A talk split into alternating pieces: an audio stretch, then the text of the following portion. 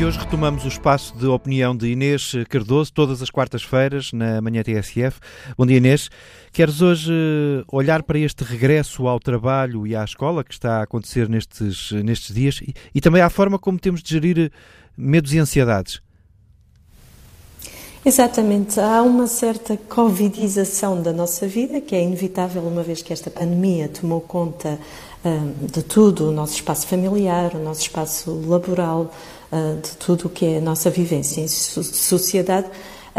Mas é importante começarmos a saber conviver com, com a Covid, porque percebemos, além do mais, que há muitas opiniões, mas muitas dúvidas em relação a quando poderemos ter uma vacina massiva e com, com de facto alguma capacidade de imunização a médio e longo prazo. Um, e, portanto, é cada vez mais certo que temos de saber viver e conviver com este vírus.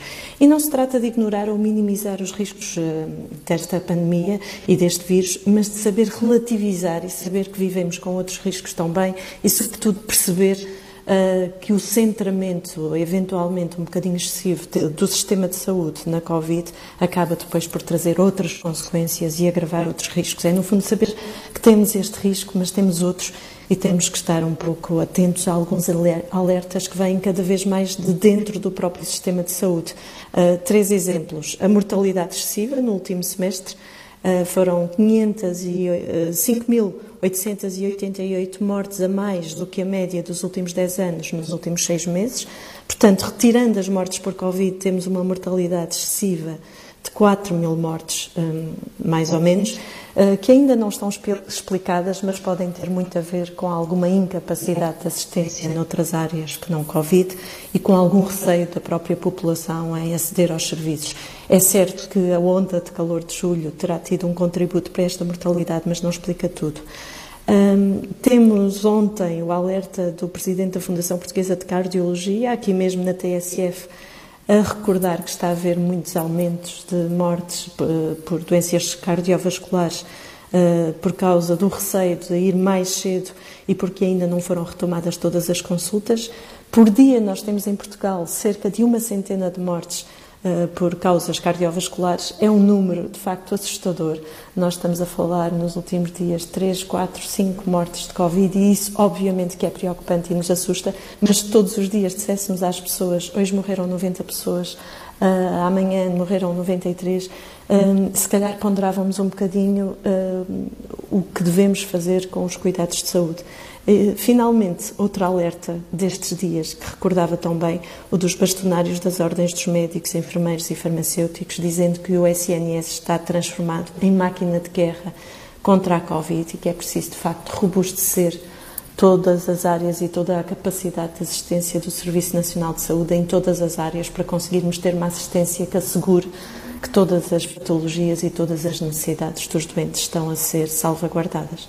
Então deduzo, eh, até a partir dessa, dessa linha de raciocínio, que uh, deve haver pouca um, hesitação uh, no regresso à escola e ao trabalho?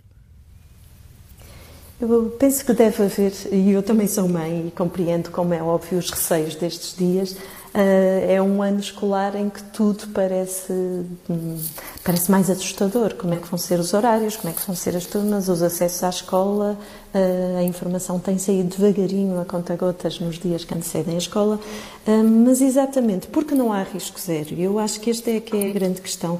Nós, eh, como pais, os diretores, os professores, todos gostávamos que nos pudessem dizer não há risco zero, está tudo salvaguardado e podemos ir tranquilos para a escola. Só que isso não é possível, isso não existe. Não existe na escola, como não existe em nenhuma área da sociedade, como não existe para muitas outras áreas que não têm nada a ver com a Covid. Não, não existe risco zero, por exemplo, quando entramos num carro para fazer uma viagem, não existem muitos outros aspectos. Aquilo que fazemos na vida é agir de maneira a minimizar os riscos.